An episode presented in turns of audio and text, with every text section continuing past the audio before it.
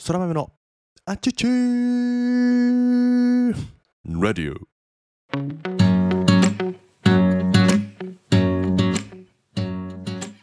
はい皆様おはようございます。本日は2022年は7月17日日曜日。時刻は午前4時40分ですね。おはようございます。改めてそら豆でございますこの放送はそら豆こと私が日々感じたことや学んだことを自由気ままに自分勝手に自己満足にアウトプットをするなんともわがままな放送でございますどうぞ最後までお付き合いいただければ幸いでございますということでですね今日も3連休の中日ですかね元気に収録していこうと思います今日のトークテーマは体は食べたものでできている体は食べたものでできているというトークテーマでお話をしようと思います。本題に入る前にいつもの少しだけご案内をさせてください。このですね空豆のアチュチーレディオをお聞きくださっているリスナー様通称豆っ子からのですね質問やご要望お悩み相談などを随時募集しております。どんな小さな悩み、えーち私に対してですね、えーしょうもない質問等々ですね何でも受け付けておりますので、リスナー様である豆っ子のですね、え意見を一番に、え反映していこうと思っていますのでぜひ、えーレターお便りお待ちしてますというご案内でございました。ではですね本題に入っていきましょう。今日のテーマにしているですね体は食べたものでできているというトークテーマなんですけどもこの通りなんですよ。結論というかもうテーマであり結論なんですね、えー人間はですね食べたもので出来上がっているということなんですけども皆さん食べているものいわゆる食事ですねどれぐらい気を使っていますか？というお話でございます。なんでこの話をしようと思ったかというとですね、えーこの世で一番美しいと言われている私の妻なんですけども、えー俗に言う健康オタクなんですね、まあオタクではないか。健康オタクではないんですけども、えー健康や自分の体に気を使ってくれているという素晴らしい女性なんですね。もともとそのようなことに興味があった女性ではないんですが、えー自分の子供にやっぱり影響を与えてるんじゃないかということをですね肌で感じていてというのも今四女がですね少し、えー肌荒れというんですか、えー少し肌に炎症を起こしている状況というのもあってそれをいち早く治してあげたいということからですね彼女自身いろいろ調べてで四女は今完全母乳なんですね。ミルクだとかあげずに完全母乳だと。で完全母乳ということは妻が取った食べ物栄養をまあ、栄養が元になってそれが母乳となって四女に行くという、ね、ことになると思うのでやっぱり私自身が食べるものを気をつけたりしないといけないなというですね、まあ、自責の気持ちが強いのかそういうことからえー食べ物ものだとかに気を使っているという状況です。まあその以前からですね、まあ、子供、まあ、4人も幸いいますから子供にですね正しいものを食べさせたいというか害があるものは食べさせたくないなということを常々思ってくれていていろいろ考えてくれてるんですね。その影響を少なからず私も受けていていろいろ少しずつ勉強していこうかなというふうになったんですね。でつい先日、えー私の大好きなブックオフに行ってですねある本を買ったんですけども、えージョコビッチの生まれ変わる食事あなたの人生を激変させる14日間プログラムという本で一時すごく有名になった本かもしれませんね。ジョコビッチというたらテニスプレーヤーです。はい。えー、なんだ？セルビア？まあ旧ユーゴスラビオ ユーゴスラビアですね。まあ現セルビアに生まれたテニスプレーヤーの方でもうスーパーテニスプレーヤーですよね。もう世界ランキング1位だとかウィンブルドン全米オープンで優勝だとか、まあ、その素晴らしいテニスプレーヤーであるジョコビッチさんが行った、まあ、グルテンフリーという食事方法ですね。グルテンフリーって聞いたことある方が多いかもしれませんけどもだから小麦穀物に含まれるもの、まあ、日本だと小麦を抜くみたいな生活ですよね。じゃあパンやパスタにあるもちもち感を演出してくれるようなもの。そのグルテンというのが体に炎症を起こしている可能性がすごく強いんだよということでですね。そのグルテンを抜くというグルテンフリーという食事方法に変えてそのジョコビッチ選手というのはもう驚くほど効果があったということで、ま、それがどのような効果があってだとか、まあ、そのそれを知るまでの経過であったりあとはテニスプレーヤーとしての思考などが書かれている本で私もまだ途中なんですよ。ただ今半分いかないな。3分の1ぐらい読んでめちゃくちゃ面白いですね。この本。食事方法を知れるというのがまあ後半出てくると思うんですけどジョコビッチさん自身の人生を語ってくれてるんですけどめちゃくちゃ面白いので、えー、よかったらブックオフにうん300円ぐらいで売ってたかな。よかったらぜひどうぞ見調べてみてください。でねこのグルテンフリーって何なんだっていうのをちょっと調べたんですけどなんかね結論というかいろんな意見はある。いろんな意見があってどれを信じるかはあなた次第ですっていう感じなんですがあのもちろんねグルテン小麦粉だとかを抜くことによって炎症を抑えれる人もいるっていう感覚。どうもセリアック病っていうですねだからそのグルテンに過剰に反応してしまう人や小麦アレルギーの人というのはこのグルテンフリーをすることによってめちゃくちゃ効果はあるだろうと。言われてるんですね。炎症を抑えることができる。ただそのセリアック病だとか小麦アレルギーじゃない人がグルテンフリーをしてももしかするとあんまり効果はないかもしれないという意見もある。うん、だから、まあ、自分がそういう小麦だとかグルテンに対してこうどうなんだと炎症を起こしてしまうのかどうかっていうのをまず知らないといけないんですけどもまあ、回試してみる価値はあるかもしれません。2週間ぐらいそういったパンだとかパスタという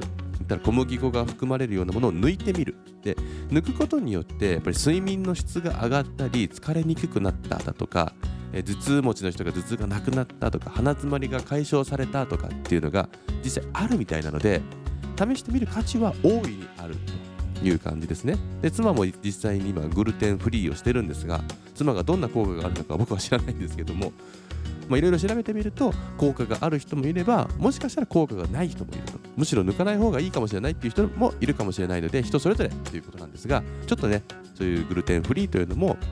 試してみる価値はあるかなと思っています。だとかねこうなんかね調べるとねいっぱいあるんですよ。てかうん当たり前なんだけどこのね食べ物を作っているそういうビジネスってめっちゃ怖いですよ。マジで。何入ってるか分かんないでいろいろ食べてるじゃないですか。あの僕も全く見てなかったんですけど今妻はですね何かスーパーに行って行ったらですね必ず裏見るんですよ。この食べ物には何が入っているのかどういった成分っていうかどう加工されているのかをめちゃくちゃ見るんですよ。でたらね そういうのに興味がない人からするとちょっと怖いっていうか怪しいじゃないですか。なんか裏ばっかり見て何が入ってるんだろうみたいな。ただねこれ絶対見た方がいいと思う。っていうのがあの体に入れちゃいけないようなものとかを平気で入れてるんですよ。マジで。別にこれ好き勝手食べてくださいね皆さん。ただってるか知らないかだけでも違うと思う。知って食べるのと知らないで食べるのって全然違うと思うんですよね。だからうちもいろいろ見てますよ。後ろ後ろを見てね。あこれにはブドウ糖加糖液糖が入ってるね。とか。なんかそういうね。あのブドウ糖加糖液糖とかっていうのはですねジュースやお菓子皆さん子供がいる方は多いと思うんですけど見てみてください。子供が欲しがるジュースだとかお菓子の裏。大体ブドウブドウ糖加糖液糖っていうですねよくわからないものが入ってます。これ何なのかというとじゃあ砂糖の偽物みたいなやつです。砂糖って昔はすごい高価なもの高い値段が高いものだったのでそれをどうにか安価安く手に入れられないかみたいなので、えー、試行錯誤して作ったのがブドウ糖加糖液糖という液体なんですけども、えー、砂糖の、